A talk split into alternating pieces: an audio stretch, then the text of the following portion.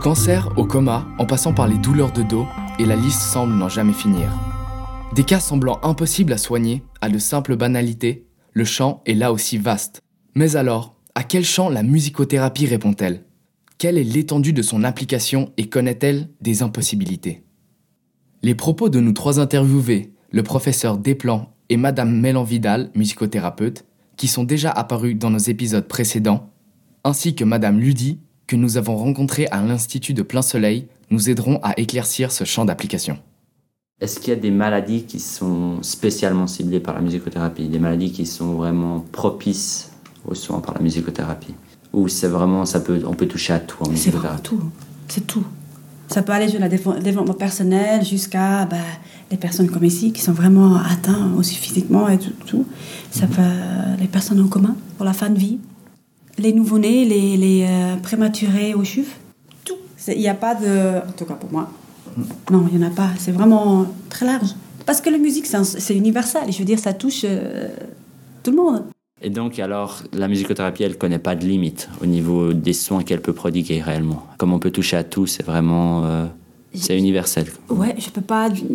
J'ai pas d'exemple où ça ne peut pas fonctionner, je veux dire, parce qu'il y a des aveugles et même les sourds et tout, tout ça, ça, ça fonctionne. Pour notre autre musicothérapeute, Madame Mélan Vidal, il existerait un cas où la musicothérapie ne peut être appliquée. La contre-indication que j'ai eu trouvée, c'est la musique. C'est une maladie euh, neurologique où la personne ne comprend pas. Euh, le Che Guevara, je crois, était atteint de ça.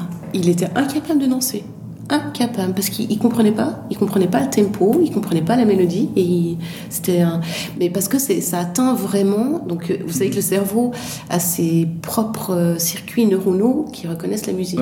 Et la musique en fait la, la, musique touche ces, euh, ces, circuits neuronaux. Donc le, le mec il comprend pas. Donc pour moi c'est la seule contre-indication. Le professeur Desplan, quant à lui, nous fait observer que la musicothérapie ne touche pas seulement au psychologique mais que cette thérapie peut surprenamment aussi affecter le système moteur, c'est-à-dire tous les mouvements et leur coordination. Donc il y a le côté moteur. Hein.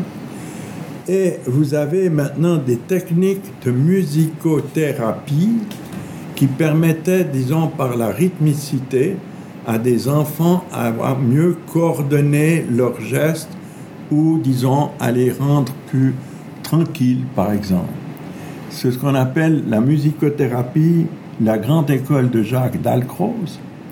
Et puis vous avez euh, Tomatis, hein, ce sont des, écoles de musicothérapie qui l'emploient pour de la sorte de rééducation hein, chez l'enfant ou même chez, l'adulte. Hein.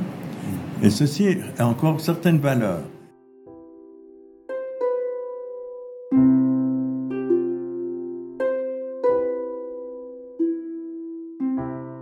Le champ d'application est donc immense. La thérapie ne peut, de même que toute autre médecine, pas guérir toutes les maladies, mais il semble n'exister presque aucune contre-indication à son usage.